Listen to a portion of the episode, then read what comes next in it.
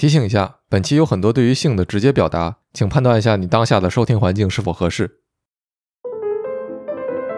还有的人呢，比如说你刚刚说的恋足癖，或者是练练高跟鞋癖，我觉得都是一个道理，就是因为女性呢，可能在穿上这个高跟鞋的时候，她的这个体态和这个性诱惑力都是都是最强的。你对一个对象是否能够产生性欲，其实几个。几个特征就够了，甚至这个特征构成起来的物质呢，并不一定要是一个实实在在的活物。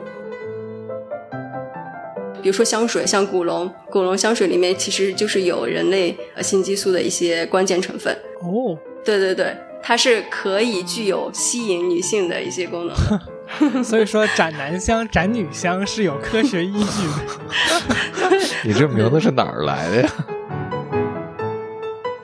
还有另外一个激素呢，我们叫内啡肽，它是呃有一个学名叫就是天然的止痛剂，就是我们在进行性行为的时候，你似乎呢疼痛的阈值是上升的，疼痛的刺激呢，呃通常这个时候是感受不到的，这个是有实验的支撑的。嗯，对，这个我也有实验的支撑。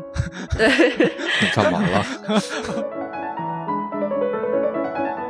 每期对谈一个陌生行业，我是天宇，我是天宇。欢迎收听天域兔 FM，这是一档为了开拓眼界、走出自己的局限而设立的播客，通过与人的对谈来试图与未知的领域和知识产生互动。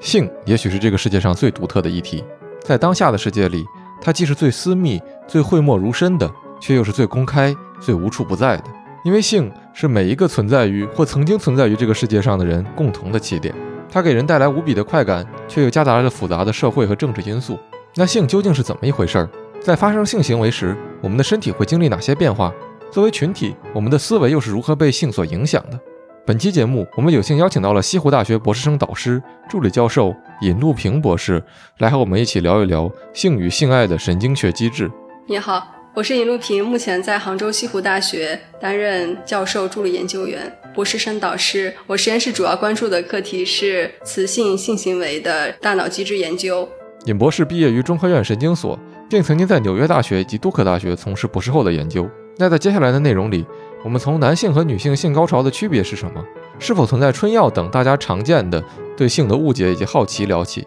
听尹博士讲解了性高潮的机制、雌性与雄性性行为模式的差异，以及性欲和性癖是如何产生的等话题。我们认为这是一期有意义而又性感的节目，希望你会喜欢。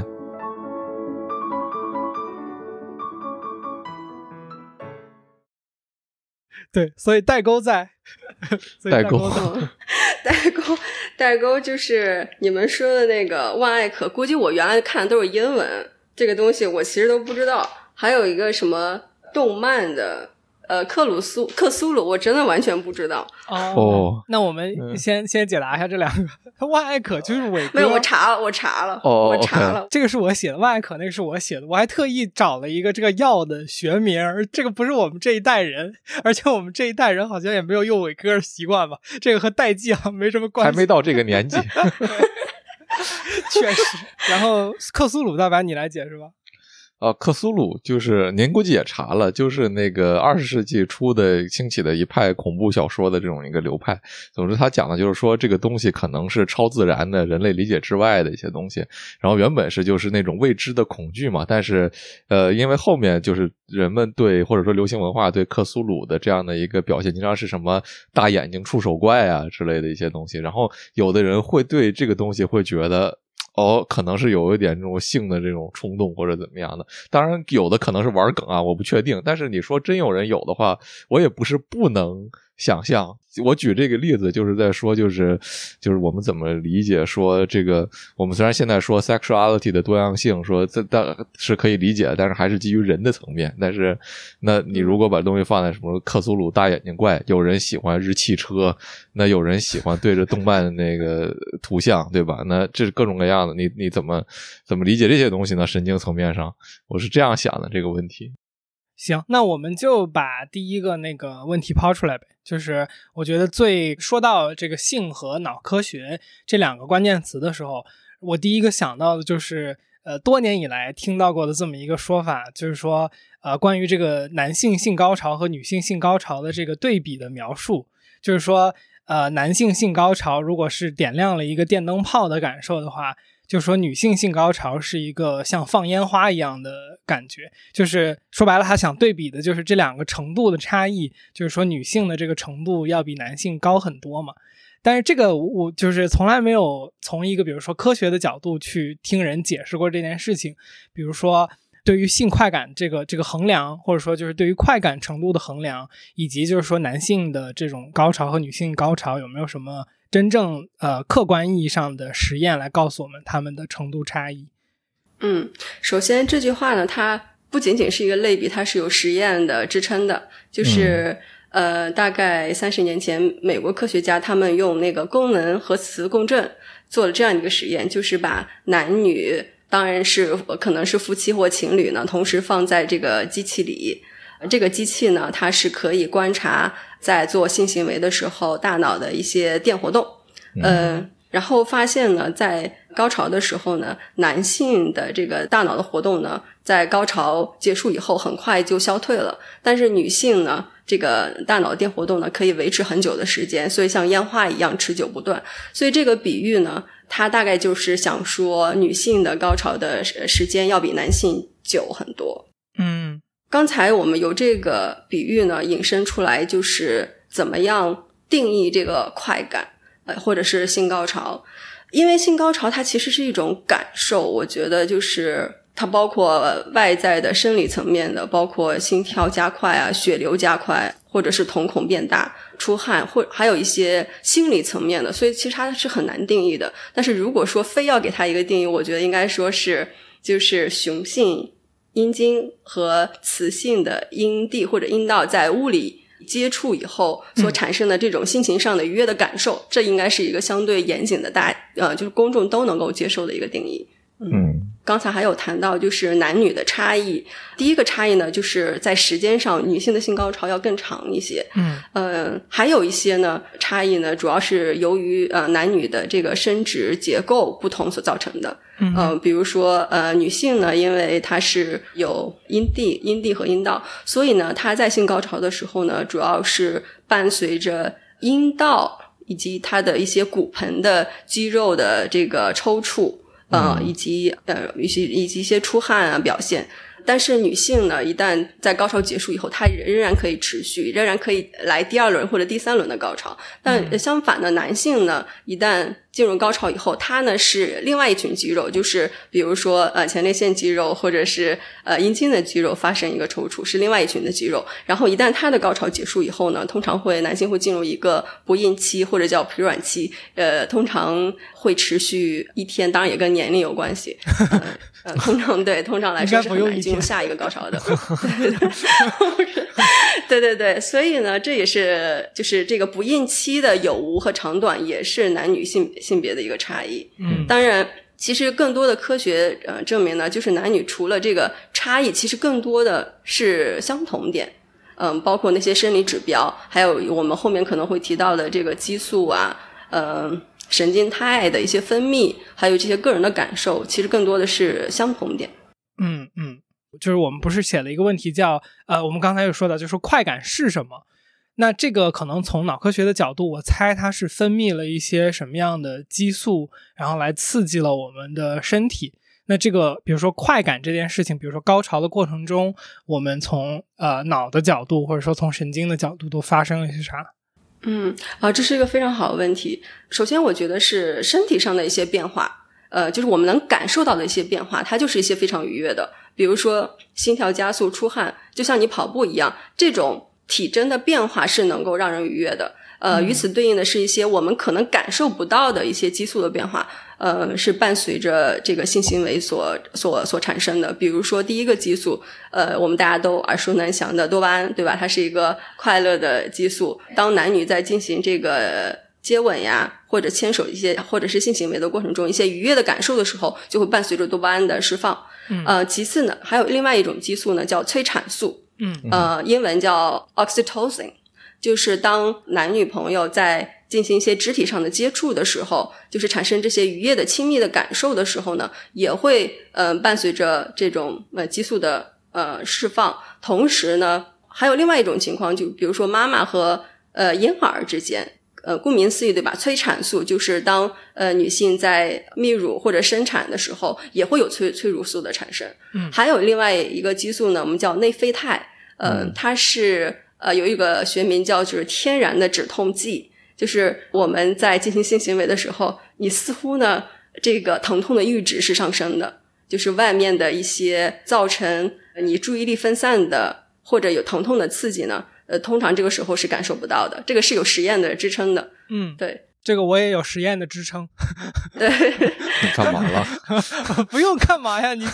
你比如说你头疼，当时就不疼了嘛，对吧？哦哦，或者你吃辣，那那个电视剧上就是经常吃辣，就是嗯，突然也不会感觉辣，就类似的吧。嗯，对哦，还有一些物质可能公众不是特别熟悉的，叫黑皮质素，叫 melanocortin。嗯，它是也是下丘脑呃底部的一个核团释放的这种物质的受体呢，呃，可能我说一个药大家会知道，就是有一个治疗雌性呃性功能障碍的一个药物，就类似于男性的伟哥的这样一个药物，它呢就是通过激动黑皮质素受体，呃，然后可以治疗这个女性结经期以后的性功能障碍。嗯，对。嗯。还有其他的一些激素，可以也是略提到一些，比如说除了刚才说的肽类，还有一些呃雌性激素，像雌性激素、雄性激素，它们也会在这个排卵期的时候释放。呃，这些激素呢会作用于大脑，就是一些关键的核团的一些雌激素受体，可以共同的来调节，就是雌性的这个性欲以及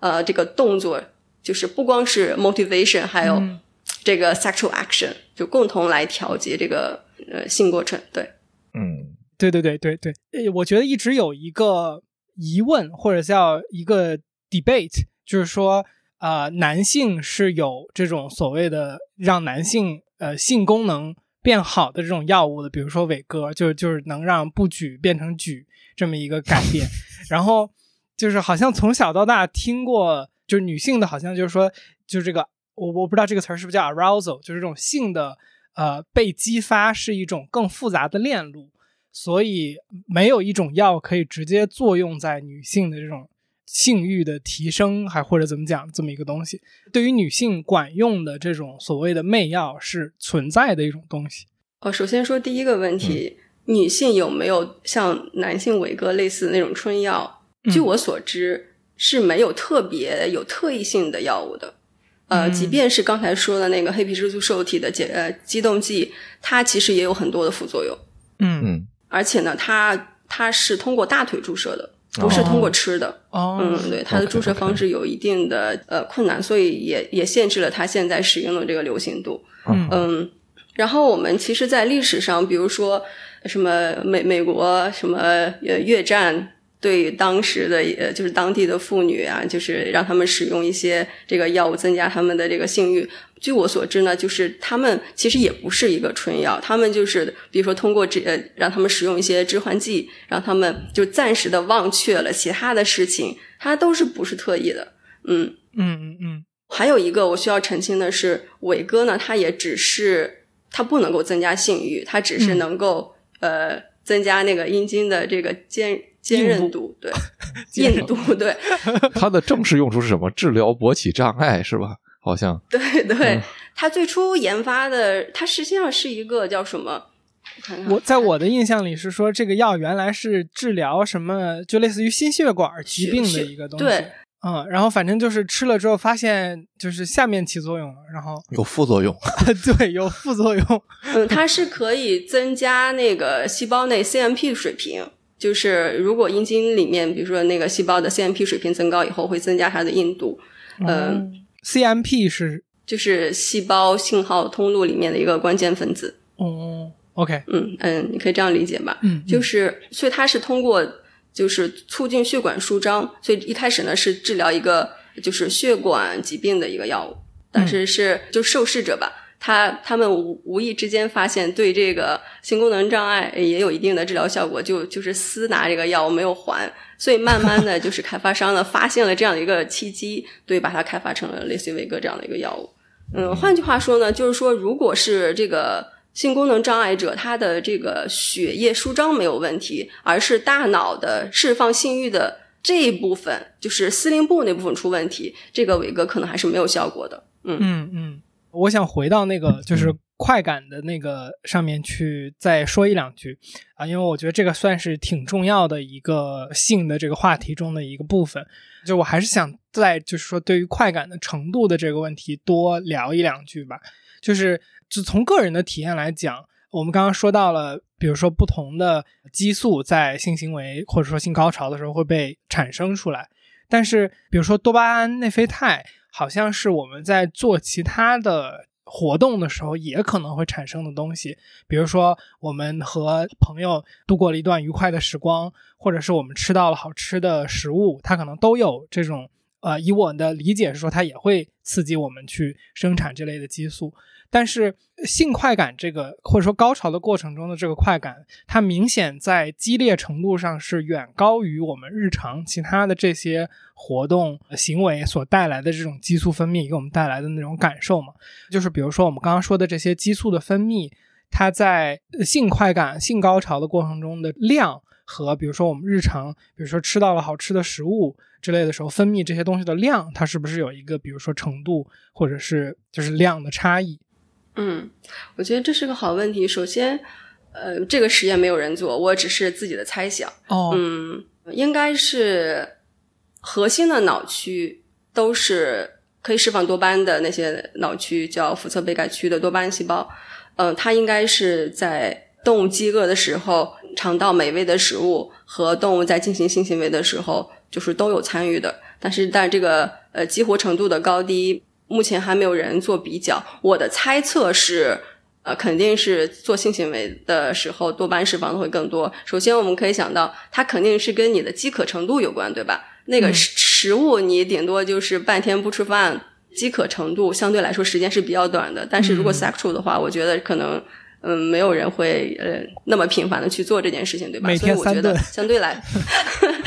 所以相对来说，它的叫做这个 interval 叫做 intersexual interval 是更长的，所以我觉得它引起的这个，嗯，我猜了，它引起的是，而且呢，它就是性行为过程中所涉及到的各种感官的维度是非常多的。首先，呢包括嗅觉、触觉、呃视觉，呃可能还有味觉，嗯，还有温度觉。各种了，但是相对来说，食物的这个呃感官的维度的刺激要少的很多，所以它带来的这种快感，我觉得应该也是就是食物带来的快感也是相对低，也是可以理解的。嗯嗯。至于他们有没有什么就是可以量化的计量方式，目前我觉得是没有的，因为快感呢，它还跟其他的感官不一样，比如说像风。风的这种破坏程度，我们从小就学过，有十几可以量化的，对吧？然后疼痛的也是可以量化，但是快感这个东西，我觉得它真的是个人感受的一种，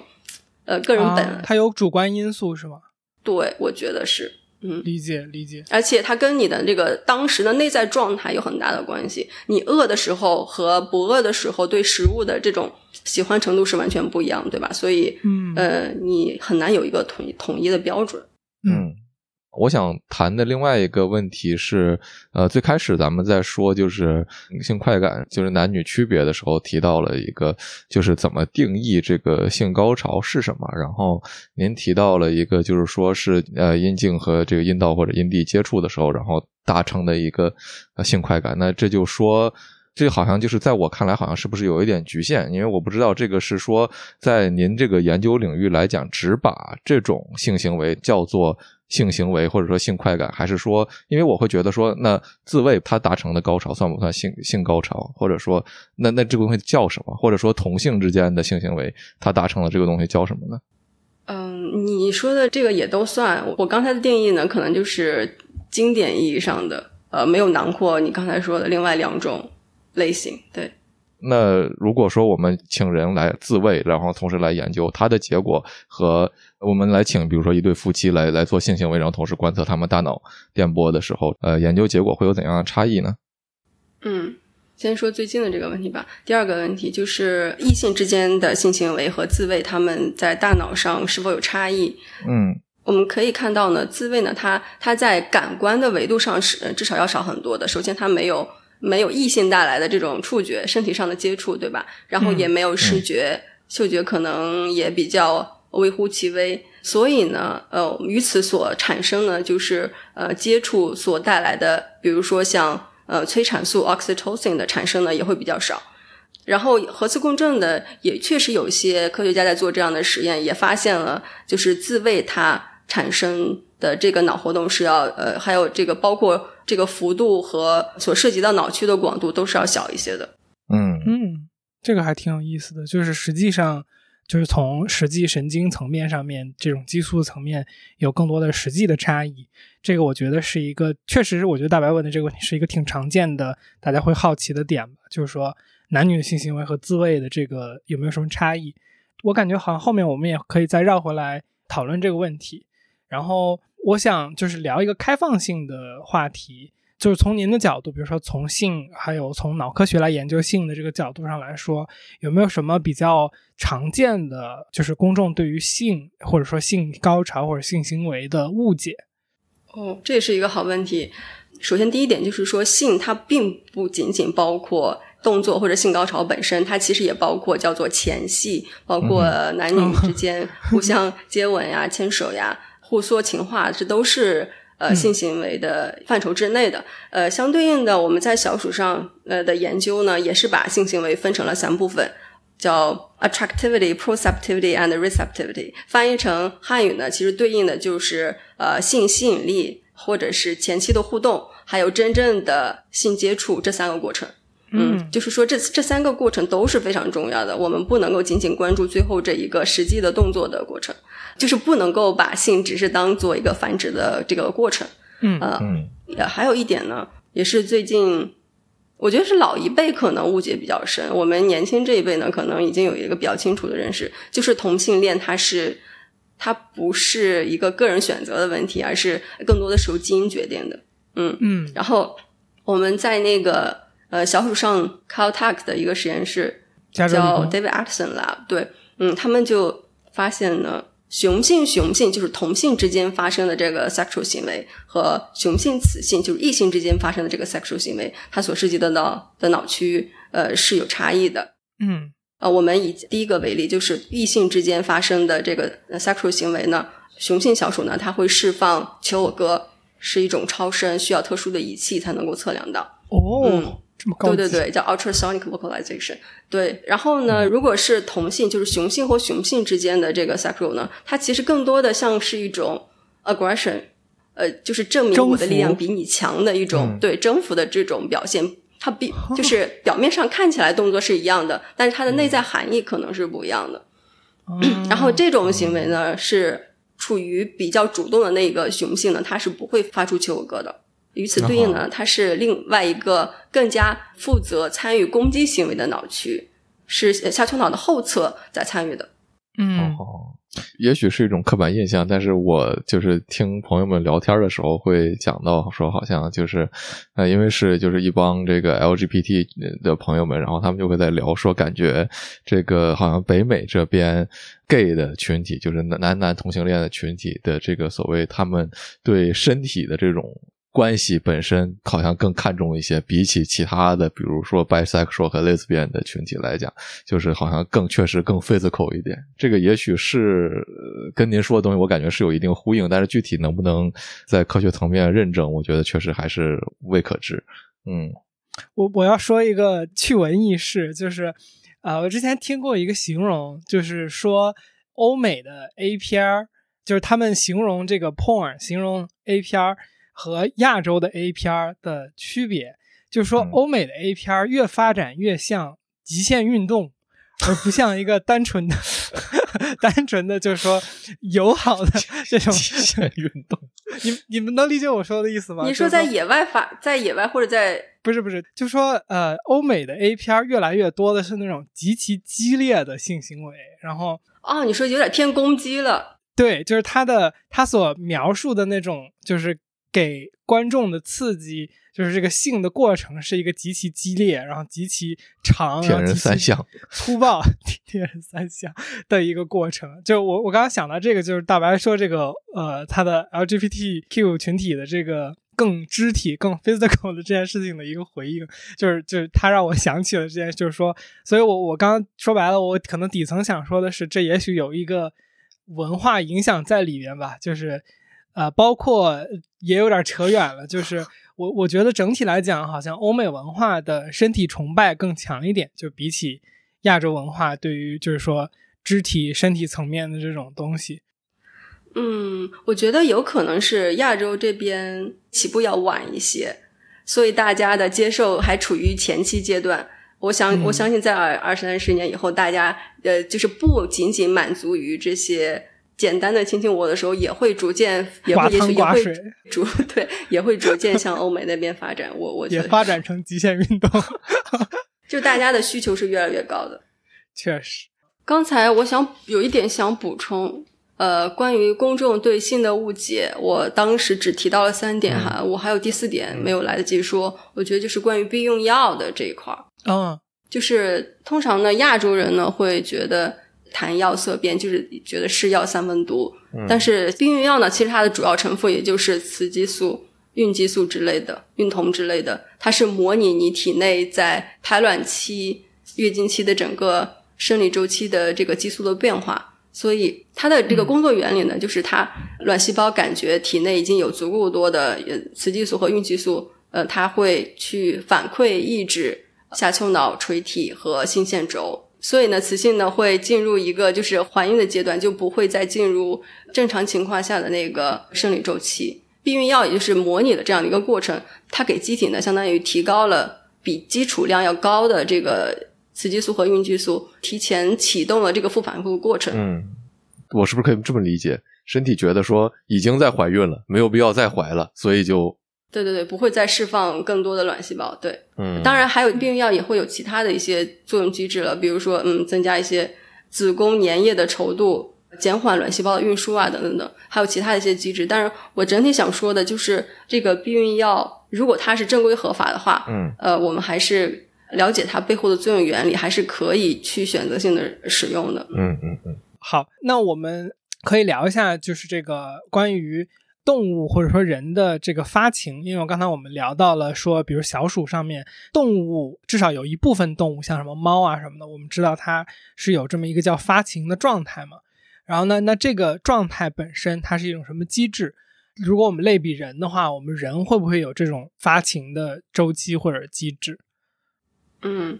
就是动物，大家有养过宠物的，可比如说猫啊狗啊，可能都有这样一种感受，就是在发情，尤其是雌性的这种宠物，因为它在发情期和非发情期，它这个激素的波动是很大的，所以它的表现是极其明显的。就是比如说，呃，小母猫它会不断的叫唤，来，呃，这个叫唤呢，很非常神奇的是，它也可以唤起公猫的这个发情期。嗯。最终呢，可以使公猫和母猫的这个发情期呢同步，可以把公猫呢召唤过来，然后此时呢，就是呃母猫和公猫呢就会，比如说我身体接触啊，包括私处的接触，然后最终呢会发生性行为。然后在这个发情期呢，他们会不吃不喝，就是身体有一个极大的有一个极大的变化，直到他们找到了所谓的叫 partner。嗯，第二个问题呢是人类有没有类似的变化？呃，当然呢，我们人类的这个发情没有一个所谓的发情季，但人类呢是有这个排卵期的，呃，对应的激素呢也是有变化的。呃，女性的雌激素呢是在排卵期呃是最高的，可以达到比如说三百皮克每毫升，三百皮克每毫升。然后女性的这个雌激素呢，在在月经期呢是最低的，可以达到就是低到十皮克每毫升。嗯，所以对应的这个激素的变化呢，女呃也有也有实验证明呢，女性在排卵期的时候，她的瞳孔是大的，是是最大的，然后皮肤也是最好的，相对来说呢，就是对男性的这个性吸引力也是最强的。嗯，但但是女性呢，可能就是个人感受不到这一点，但是这些指标呢，通过一些精密的仪器测量，确实是有这样的一个变化。嗯哼，明白。嗯，我想补充的一点就是，就是动物和人类。之所以会采取这样不同的一个呃性行为的或者是繁殖的策略，呃，应该是跟进化有直接的关系。我们知道动物呢，尤其是在远古的时代，就是动物它是生活在野外，它它的这个性繁殖期呢，跟那个食物、水的这个供给有一个直接的相关性。所以呢，基因呢，它需要做一个就是 mutation，仅仅筛选出呃在。只在这个水草肥美的那个季节，嗯能够有性行为的这些这些动物呢遗传下来。但是人呢，嗯我觉得人呢是作为一个高种动物，它已经一定程度上克破了这个服了，对，嗯打破了这个基因的束缚，它可以在其实，在任何时间，当然除了月经期，可以在任何时间都进行这个性行为，而且这个性行为呢，也不仅仅是为了繁殖这样的一个目的。所以，以人类呢作为一个高等动物呢，它其实已经打破了这个基因的束缚。嗯我我我那我就想跟一个问题，可能有一点前置了。我们本来想后面聊的东西，就是呃，就是这种人的呃，打破了这种性对于繁殖的这种直接相关性，因为我们现在有这种避孕的方式。就这这里边，我边说边想到，就是动物有没有自慰行为？因为我我为什么想到孕行为，呃，对，或者避孕行为。对我为什么想到这个，就是就说白了，就我说着说着，突然意识到，就是说，可能这种对于性的快感刺激的追求，用其他非繁殖为结果的这种呃场景，是不是在动物身上也有复现？所以，我不刚本来那个问题想问的就是说，那人的之前是得到这种快感，它是有一个打引号的后果你要承担的嘛？因为你要花很多的精力、时间之类的去去养你这个后代。但是如果我们现在通过避孕的手段，通过自慰的手段，甚至通过色情影片的手段来获得了这种刺激，就这个这种变化对于我们这个物种或者说神经什么的有没有什么影响？嗯，先说第一个问题，就是呃，自慰这种是否只在人类上产生？嗯、答案是否。就是一些叫做野外动物学专家，他们呢长期跟踪呢，发现不光家养，不光人类，也不光家养的，甚至野外的动物，尤其是灵长类动物呢，它们也会有自慰的，尤其是雄性的，呃它们也会有自慰的呃现象。那么这种看似无意义的这种自慰现象，到底有什么就是生物学意义呢？呃，有嗯提出了两种假说，第一种叫做增加呃受孕率的假，呃第一种第一种叫做增加受孕率，第二个就是避免性传播疾病的产生。我们先说第一个，哦呃，第一个呢，就是他们发现呢，对于那种呃雄性为领导地位的这种社会群体，比如说像黑猩猩。那些低等的雄性怎么样保证自己的基因能够遗传下去呢？他们可能会通过自慰的方式，首先增加自己的这种 sexual arousal，可以很快的进入这种要射精的状态，对吧？所以嗯通过自慰呢，可以缩短射精的这个潜潜伏期。它可以在很快的或者在极短的时间内抓住那个最佳的时机，把自己的基因遗传下去。训练自己成为一个快枪手。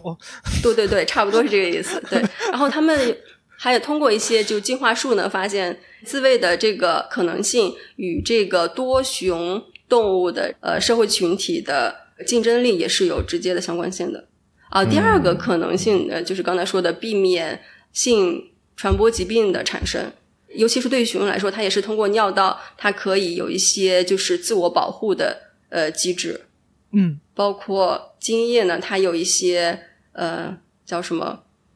杀菌的效果？杀菌的效果。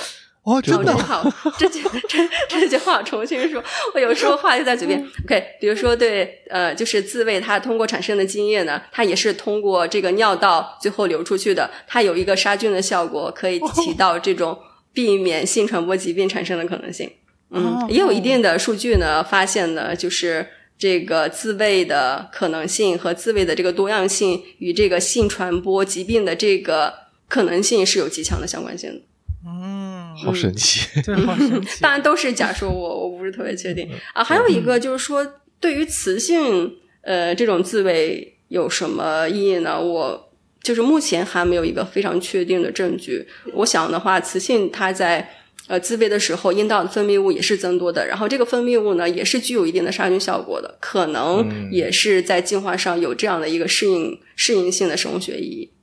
嗯对，我刚才还想好奇的一个事儿，就是因为刚才我们提到动物可能有自慰的行为，那那就是动物有没有避孕的行为呢？或者说它避孕的这个这个机制是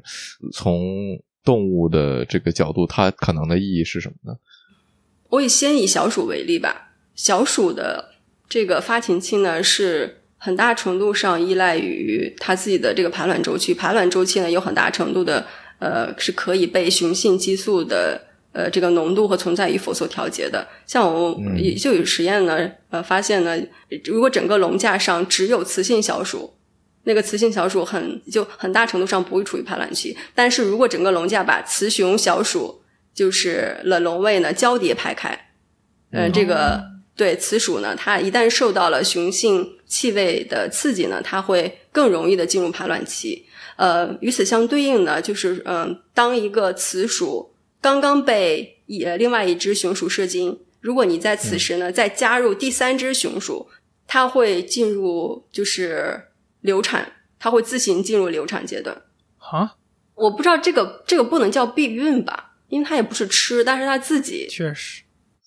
我我我会觉得说可以叫避孕吧，因为就是我觉得避孕未必非是说通过食用或者说。不，动物当然不可能做手术来来解决这个问题，就是一个一个机制上的，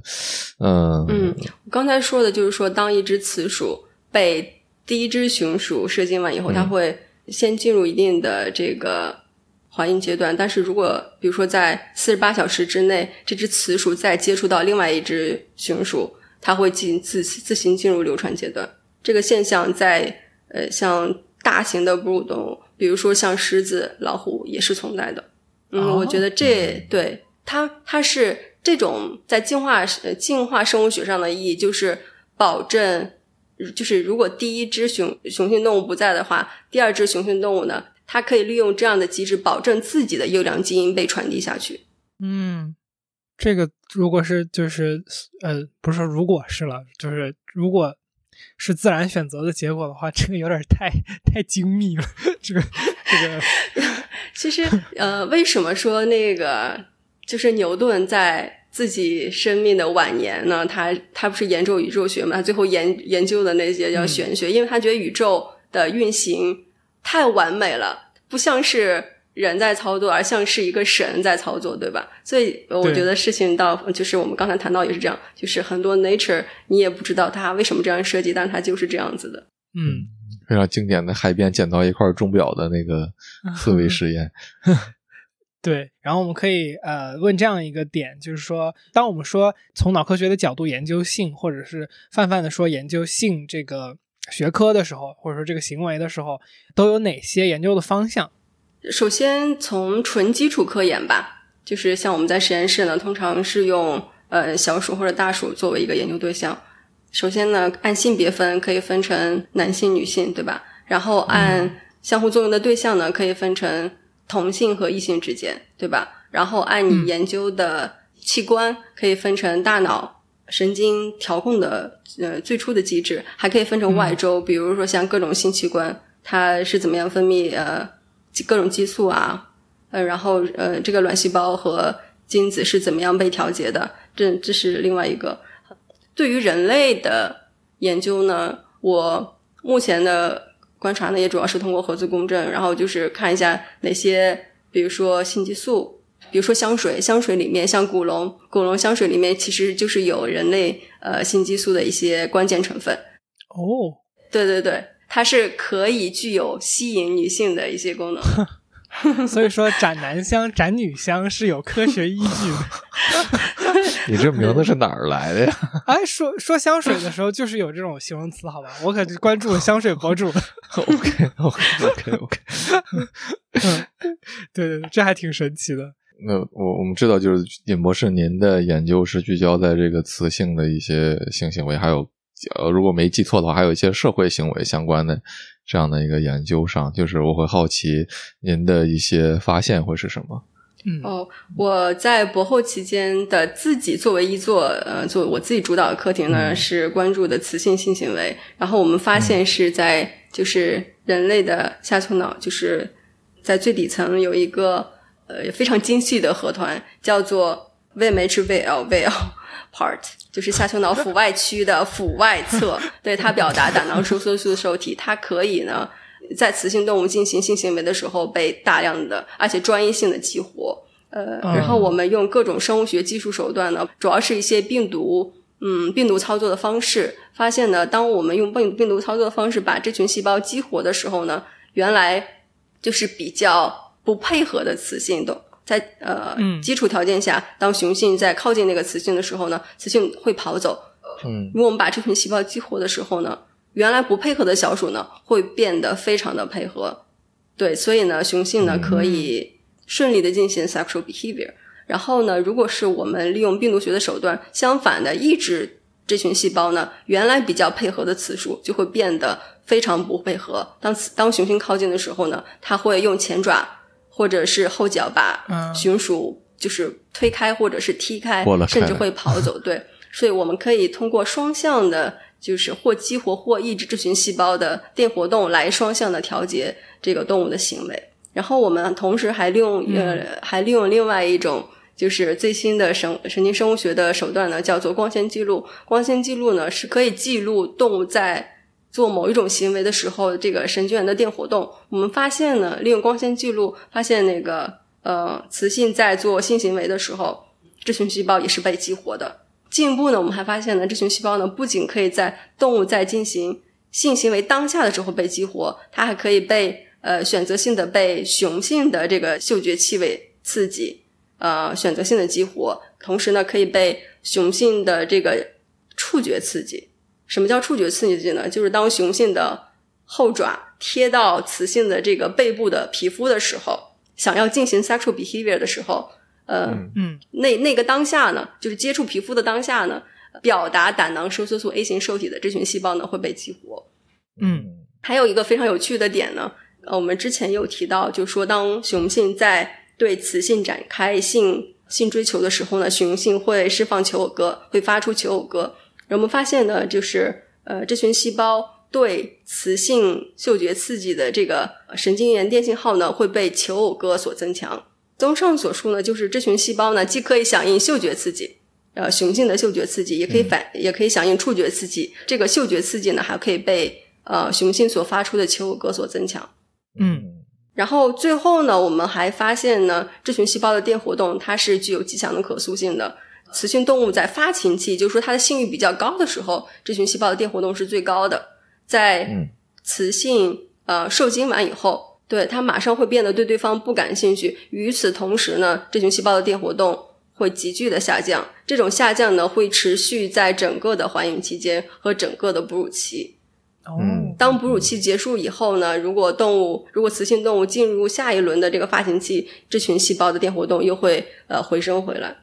呃，就是综上所述呢，就是我们发现了一群新的呃细胞，这群细胞呢表达胆囊收缩素 A 型受体，它可以双向的调控雌性动物的这个性接受度。这群细胞的电活动呢，也可以和这个雌性的这个发情程度是有一个严格的相关性的。哇，嗯，这个是不是最好还是不要在人身上应用比较好？这个，呃，我我还想提到，就是说，为什么这群细胞只在雌性的这个这个脑区有呢？嗯，是因为负责雌性和雄性的这种性行为的脑区是不一样的。雌性呢，负责性行为呢，是位于下丘脑后侧的一块小脑区，呃，叫做 VMH-VL。呃，而雄性呢，负责性行为呢，是下丘脑前侧的一个脑区，叫做 MPOA。呃，就是说雌性和雄性的这个性行为是由两下丘脑的两个不同的脑区分别参与调控的。嗯哦，刚才你还提到了一点，就是在哺乳期，女女性呢行为会发生剧烈的变化，它会包括动物，包括人呐、都是，就是女性呢在哺乳期呢，她会动用自己所有的能量和时间来哺育下一代，相应呢，她可能对自己的 partner 就就忽略，或者呢，呃，或者呢，就是比如说有其他的入侵者来靠近自己的孩孩子呢，她会展现出极强的攻击行为。就貌似呢，就是在在哺乳期呢，雌性动物的攻击行为是增加的，然后性行为呢是降低的。也就是说，性行在雌性动物上，性行为和攻击行为貌似是两个就是 debate 此消彼长的关系。对，此消彼长的一个一个两个行为。非常有趣的是呢，就是我们的我的这个博后期间的实验发现呢，就是胆囊收缩素 A 型受体的这群细胞呢，当我们激活这群细胞的时候呢，它不仅可以促进雌性的性性行为，与此同时呢，它可以它可以削弱雌性的这个攻击行为。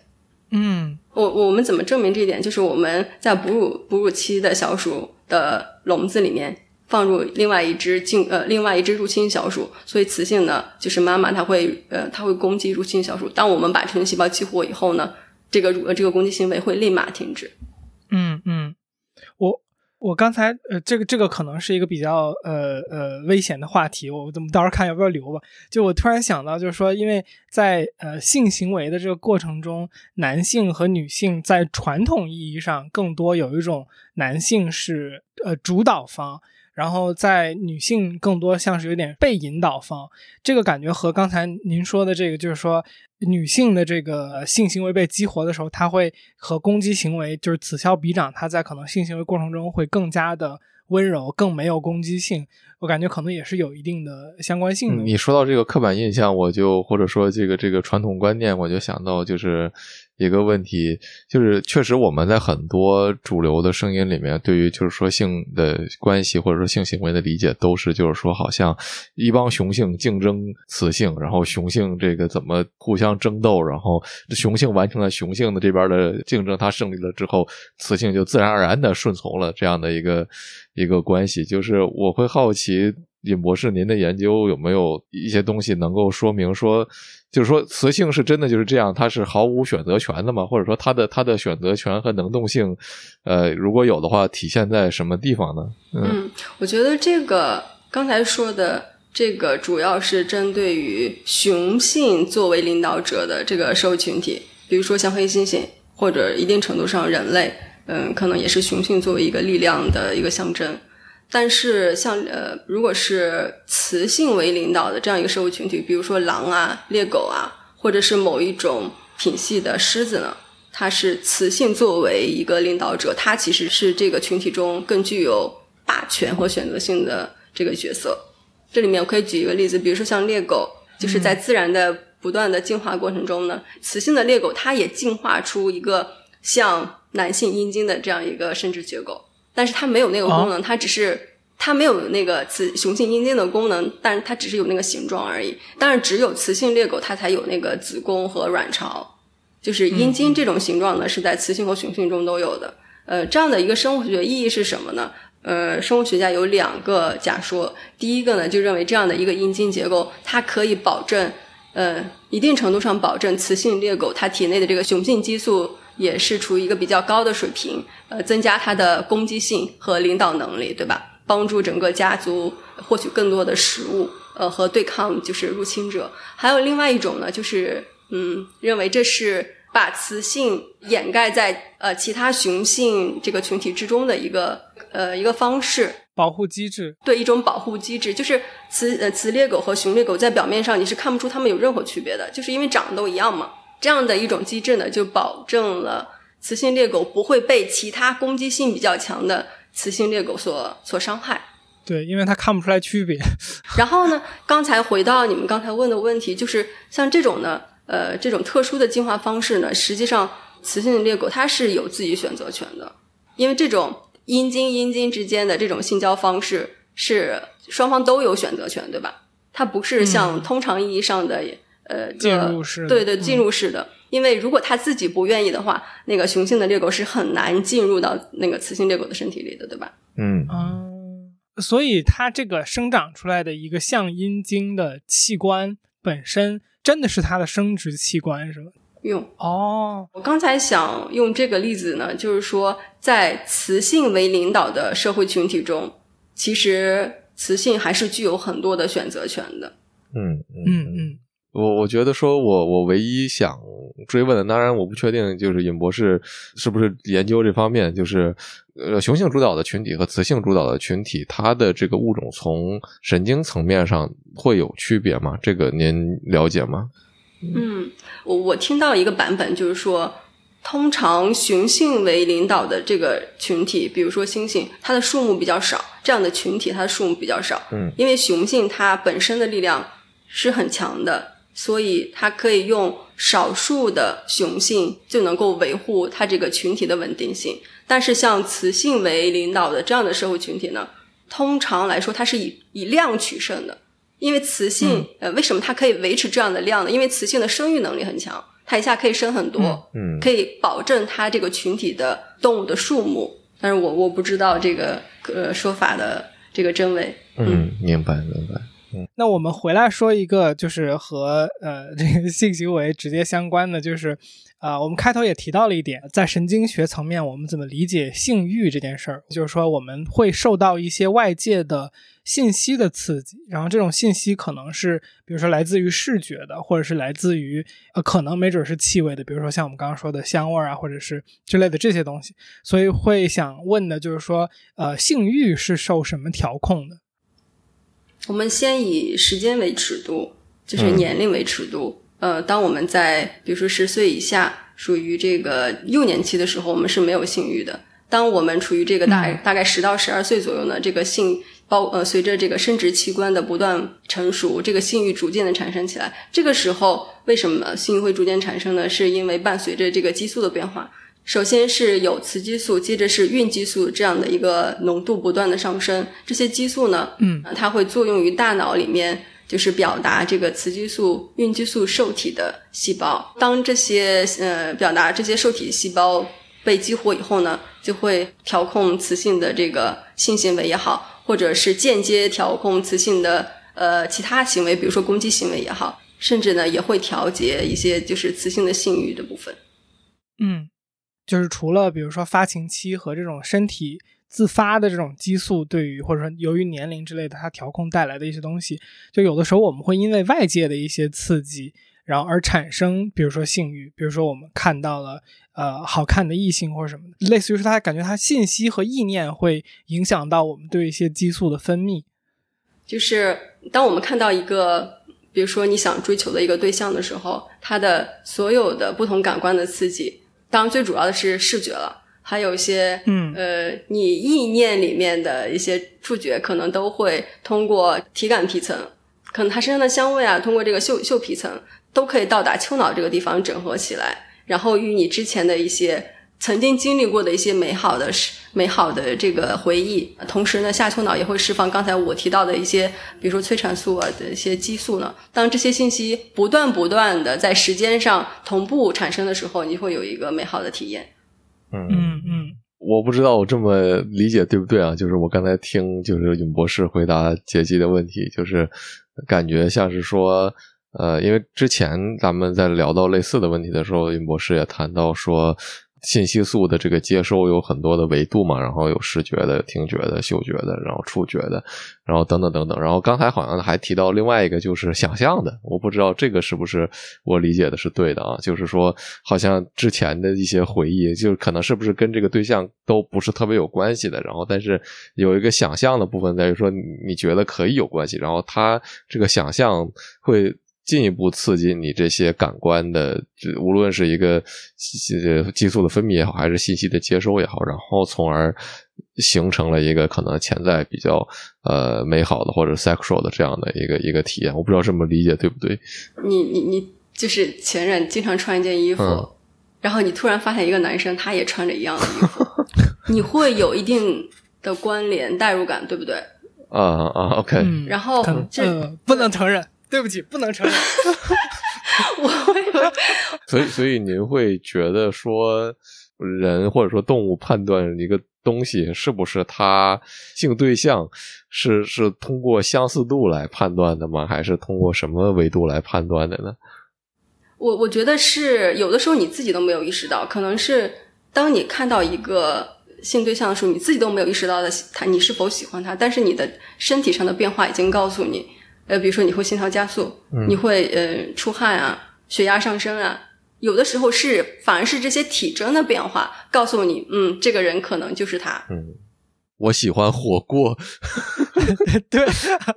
这个就是这就是呃，我们那个问题就是一开始咱们说到那个，就是为什么会有一些性癖或者说恋物癖也好，或者是之类的这种存在？就我可能从我们刚才的这个。角度上来说，也许就是从结果来反推，就是说，一些人他看到了一些可能常人不会把它当做性对象的东西，或者是场景，或者是什么的时候，这些人他会有一个体征上的改变，比如说呃心跳加速或者怎么样。然后就像大白举的那个例子，就是说有一些人会对车产生这种性幻想。那可能有的人会对一些奇奇怪怪的东西，比如像大白刚刚说的这个克苏鲁这样的触手啊之类的这些东西产生一个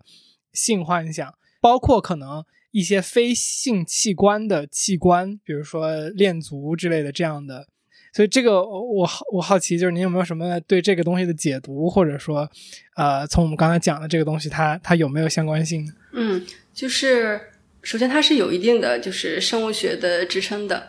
在动物界，当处于发情期的，比如说一种一种雄鱼，我们都知道的，就是当它在发情期的时候呢，所有的雄鱼的生殖器官都会变成红色，会有展示出极强的攻击行为。这时候呢，如果你外源的加入一个涂了红色油漆的一个木头，有的时候呢，呃，雄鱼呢会停止进攻当下的雄鱼，会转而去进攻旁边的那个木头，红色的木头。嗯，这个生物学现象就告诉我们，有的时候呢，你对一个对象是否能够产生性欲，其实几个几个特征就够了。它甚至这个特征构成起来的物质呢，并不一定要是一个实实在在的活物，就是我们在那个卡通啊或者漫画，他们所体现的主体现出的这种。比较丰满的这个性器官或什么的，都是可以一定程度上把你能够带入到一个你假想出来、联想出来的这样的一个性对象。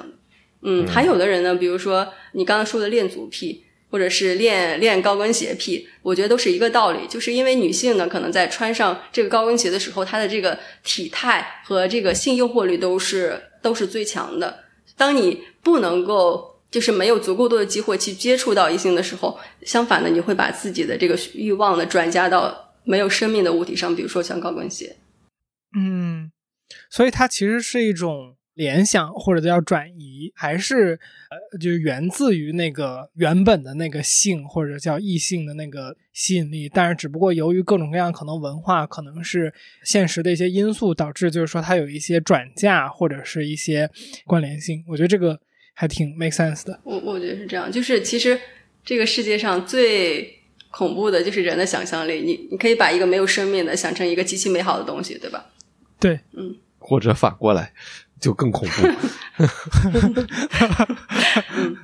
呃，如果您是我们来进行一个对话，然后作为主持人的话，有没有什么我们没有问的问题，或者是目前为止我们可能在问题的这些提问的方式里边能看到我们的问题？嗯，我可能就是补充一些吧，比如说，呃，像呃很多女性呢，她都会认为什么叫雌性性功能障碍，就是认为只有什么输输卵管堵塞等等才是叫性功能障碍。实际上不是这样的，就是在医学上呢，通常认为就是两性在没有任何避孕措施的条件下，如果一年同房仍然不能怀孕，嗯，这就可以定义为性功能。障碍，嗯嗯，对，而且其实这个概率还蛮高的，通常有百分之二十左右。就是性功能障碍是一个很普遍的事情，是吗？对对，嗯，就是大家还是不必特别羞涩的去提到这个事情。如果发现自己也属于这一这种情况的话，还是应该及时的去医院看一下。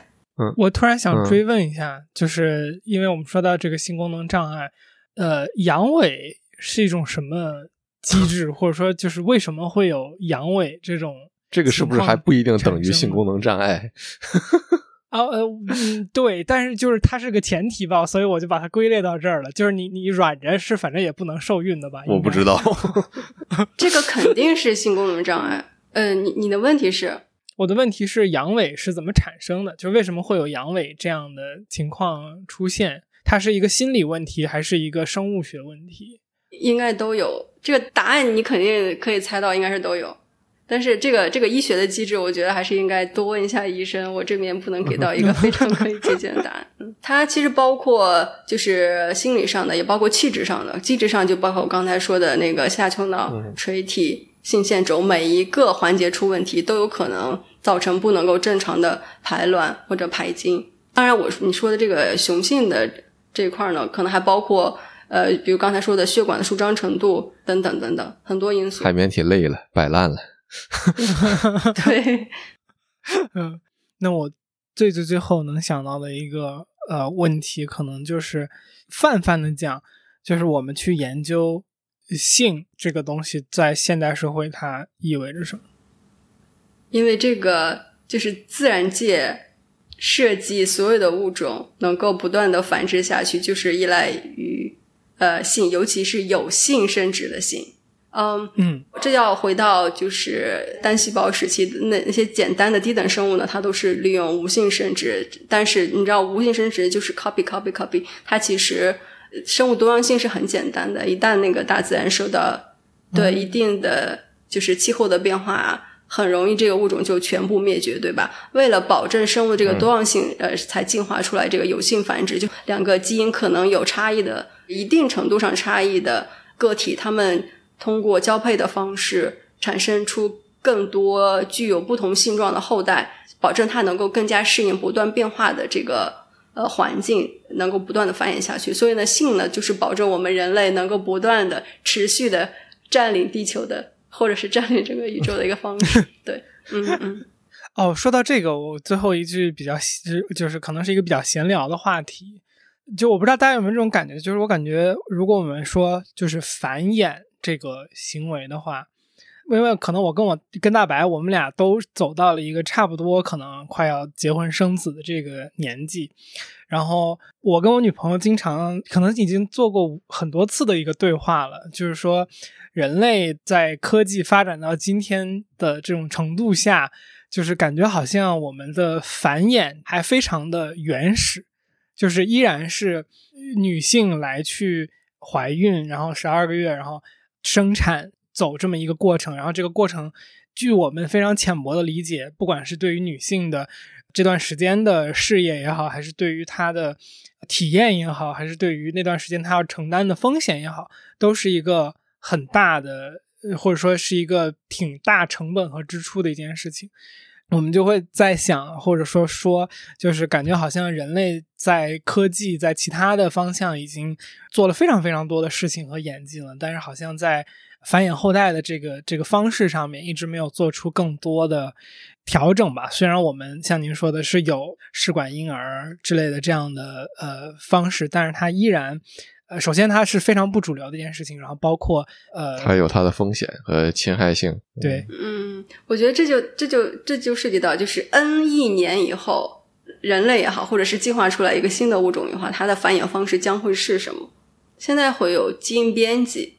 已经有像人造精子，在十年前就已经有了，人造卵子也在也在，呃，当然这都是体外了，或者是人造。胚胎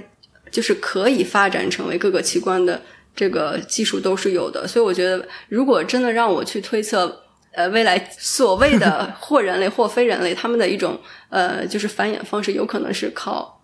某种形式的基因编辑，而不是靠这种受孕的方式。嗯，直接生长出下一代，或者说直接通过播种的方式。培育出下一代女娲，不 是女娲，终于到了这些，好像有点道理。嗯嗯，好的呀，那我们呃就收个尾，然后非常感谢尹博士来参加，非常感谢尹博士。嗯，对对对对对，您回国之后觉得就是研究啊或者怎么样的和之前的体验差别大吗？你是说经费申请的难度？没有没有，就是闲聊随便瞎问的一个问题。就是我第一个想到的，就是在亚洲或者说中国的这个环境下去做性方面的课题，它本身可能就体验会和，比如说如果你在美国的话不太一样。但这个是一个臆想，纯对臆想。我我倒反而觉得不是这样。尤其是我们知道有那个三胎政二胎三胎政策近几年的出现，就是直接证明，就是政府对于这个生生殖这块是极其看重的。而且在今年年初呢，政府甚至把那个生殖保健呃纳入了医保的范围，包括可能就是体外受精啊，都是可能会给一定一定程度的补助。所以政府是在极力的促成这方面的研究。然后在科研层面呢，就是。不管是雌性还是雄性的，在那个哺乳动物上的研究，这些年都是发的非常好的 paper，基本上都是 Nature Science Cell 级别的。所以我相信，就是这个领域呢，其实是越来越多得到大家的关注和认可的。嗯，是。对，所以我觉得确实就是呃，我不管是从这个未来人类社会的发展的角度，还是从就是我们本身对于科研的探索的角度，我觉得可能对于性也好，对于生殖也好，我觉得都是一个非常重要的赛道。赛道。总之，呃，赛不是对啊，对不起，习惯了，对不起。我非常开心，就是这次被邀请，然后我觉得你们的问题也。就是带给我很多新的思路。我说的是真的，就是现在的，就是你们年轻人有无限的可能性，就思维非常的广阔。呃，我就最后一个问题，就是你们真的是纯靠好奇心吗？就是是到底是什么让你们愿意去花时间和精力来做这件事情？我们做这个的初衷，其实最早是最早这个节目是我跟大白，就是我们俩聊这些我们自己脑子里面的话题的一个空间。然后，因为我们是高中同学，我们认识十多年了。但是大家从这个呃大学毕业之后就很忙嘛。我自己的习惯和他的习惯都是，我们不会闲聊，因为大家不在一起嘛。经常我们俩都甚至不在一个国家，所以就沟通这个事情是一个专门要花时间去做的维系的这么一件事儿。然后我们后来就想，干脆就把它做成一个事情来搞。然后搞着搞着过程中，我们发现就是我们两个能产生的对话的内容，想的太多，懂得太少，所以得找懂行的人来聊。对对对对对对，soul mate，确实确实，就是毕竟这个呃十几年了，还一起做事儿，然后还没有崩，我觉得还还没崩就已经不容易了。对。嗨，我是后期的大白，以上就是本期的全部内容了，不知道你感觉怎么样？说实话，在我录这期口播的时候呢，我也不知道本期节目最终在各个平台上呈现的方式是怎样的。我和天玉曾经也有过一个讨论，就是要不要用一些词汇或者其他的方式来代替性、高潮、射精等词汇，来避免一些不过审或者被限流的可能性。但最终，正如你所见到的，或者我们希望你所见到的那样，我们认为这些内容理应被合理的接受。如果最终节目的数据表现不太好呢，也希望你能够帮帮我们。把它转发给你觉得可能会喜欢的朋友，或者帮我们点点赞，留言评论一下你觉得最有意思的部分。性这个话题呢，自然也是很难在一期节目里讲完，它还有太多的社会的、情感的以及医学方面的话题等待我们继续去深入。如果你喜欢的话呢，请留言告诉我们，我们以后也会继续探索相关的话题。另外呢，也特别感谢天娱兔 FM 第七十七期节目的嘉宾边文杰博士把尹路平博士介绍给我们。另外，天娱兔 FM 的视频版播客也已经上线。在 B 站或者 YouTube 搜索“天娱兔 FM” 都可以找到我们。视频版大概会比音频版晚一周左右上线。在视频版里，你可以看到嘉宾和我们更加生动的表达和临场互动，希望你会喜欢。那我们下期再见，拜拜。那非常感谢尹博士来参加，那我们一块儿说个拜拜，拜拜。谢谢尹博士，拜拜。谢谢，拜拜。